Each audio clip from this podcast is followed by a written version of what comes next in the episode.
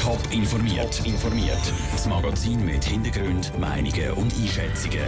Jetzt auf Radio Top.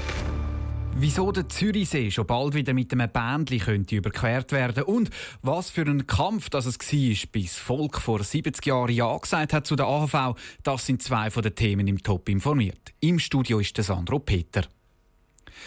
Wer von der Landewiese Zürich zum Zürichhorn will, der hat bis jetzt die Wahl. Rundum laufen, mit dem Schiff über den See oder mit dem Auto oder Tram rundum fahren. Bald soll es aber auch noch eine weitere Möglichkeit geben, nämlich eine Seilbahn. Andrea Platter.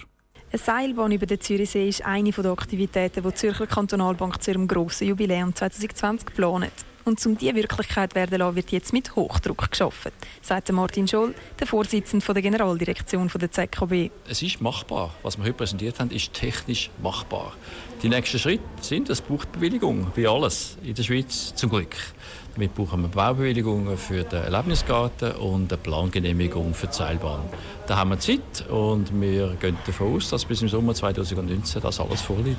Die Seilbahn über den See, die sogenannte Zürichbahn, soll knapp eineinhalb Kilometer lang sein und pro Stunde 2000 Leute über den Zürichsee können transportieren Pro Gondel haben 35 Leute Platz, die den Ausblick über den Zürichsee, die Stadt und die Glarner Berge sollen geniessen können. Die Seilbahn ist aber nicht das einzige geplante Projekt. Es ist einerseits Zeitreise, wo es darum geht, die Geschichte vom Kanton Zürich und Zürich Kantonalbank erlebbar machen. Nicht einfach das Buch lesen, erlebbar machen. Wir schaffen einen Erlebnisgarten auf der Landewiese wo wir genau das, was Zürich ausmacht, zusammenbringen mit temporären Bauten und von Kultur, Sport, Bildung alles kann erleben. Und eben natürlich die Zürichbahn. Bis jetzt steckt die Planung von all diesen Aktivitäten aber noch in der Anfangsphase. Die Baubewilligung soll voraussichtlich 2019 erteilt werden. Dann wird gerade noch ein Jahr bleiben, um den Plan der Seilbahn über den Zürichsee umzusetzen. Der Beitrag von Andrea Blatter. Die Seilbahn soll dann pünktlich zum Jubiläum im Juni 2020 fertiggestellt sein und während fünf Jahre in Betrieb bleiben. Es ist ein wichtiger Meilenstein für die Stadt Zürich. Ein Meilenstein, dass die Stadt Zürich gut weiter wachsen kann. Das schreibt das Zürcher Hochbaudepartement heute in einer Mitteilung. Es geht darum, dass der Regierungsrat vom Kanton Zürich den Richtplan für die Stadt Zürich festgesetzt hat. Peter Hanselmann, ein wichtiger Meilenstein, das tönt nach einer guten Nachricht. Das tönt aber nicht alle sind mit dem, was der Regierungsrat im Richtplan von Stadt Zürich gemacht hat, zufrieden. Der Regierungsrat hat zum Teil ganze Abschnitte wieder rausgestrichen, zum Beispiel die geplanten Velostrassen durch die Stadt.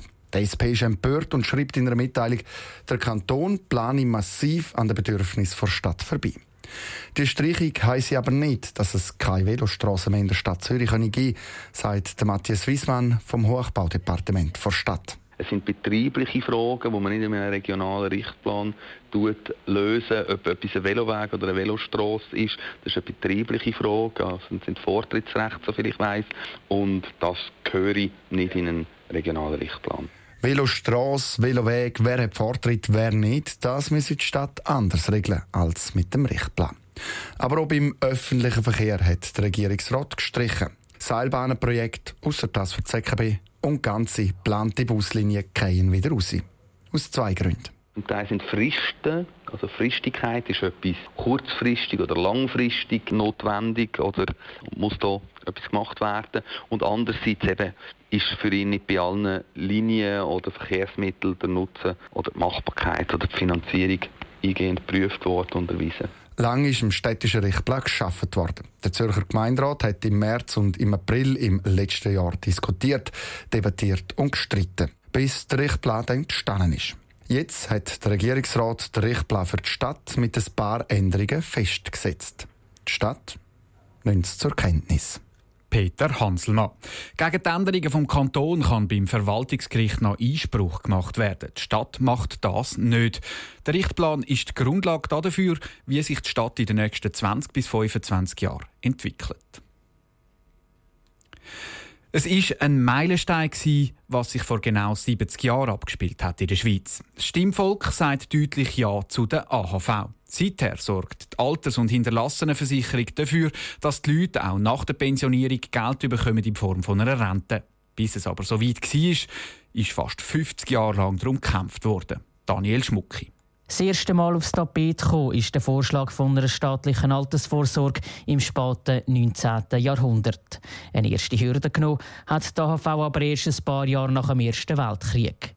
Ende 1925 hat das Schweizer Stimmvolk nämlich einen Verfassungsartikel angenommen, der am Bund erlaubt, die AHV einzuführen. Wer in der kurzen Spanne seines Berufslebens nicht vom Glück begünstigt war, hat kaum etwas für seine alten Tage zurücklegen können. Was soll aus ihm werden, wenn er alt geworden ist? Was wir brauchen, ist eine obligatorische Altersversicherung. Ein Werk aller für alle. In der Umsetzung hat es dann aber ziemlich kappert. Ein erster Vorschlag ist in einer Referendumsabstimmung gescheitert, sodass es in den nächsten paar Kriegsjahren wieder ziemlich ruhig geworden ist um die AHV. Neuen Auftrieb hat es erst wieder während dem Zweiten Weltkrieg gegeben. Was die Kantone an Fürsorge für das Alter geleistet haben und leisten, ist sicherlich nicht gering. Aber die Zeiten haben sich vorwärts entwickelt. Nicht nur im Ausland, auch in der Schweiz verlangt das Volk mit immer mehr Nachdruck eine allgemeine Sicherstellung seiner alten Tage. Als Wegbereiter für die AHV hat sich schlussendlich die Erwerbsersatzordnung für Soldaten erwiesen, die im Jahr 1940 eingeführt worden ist.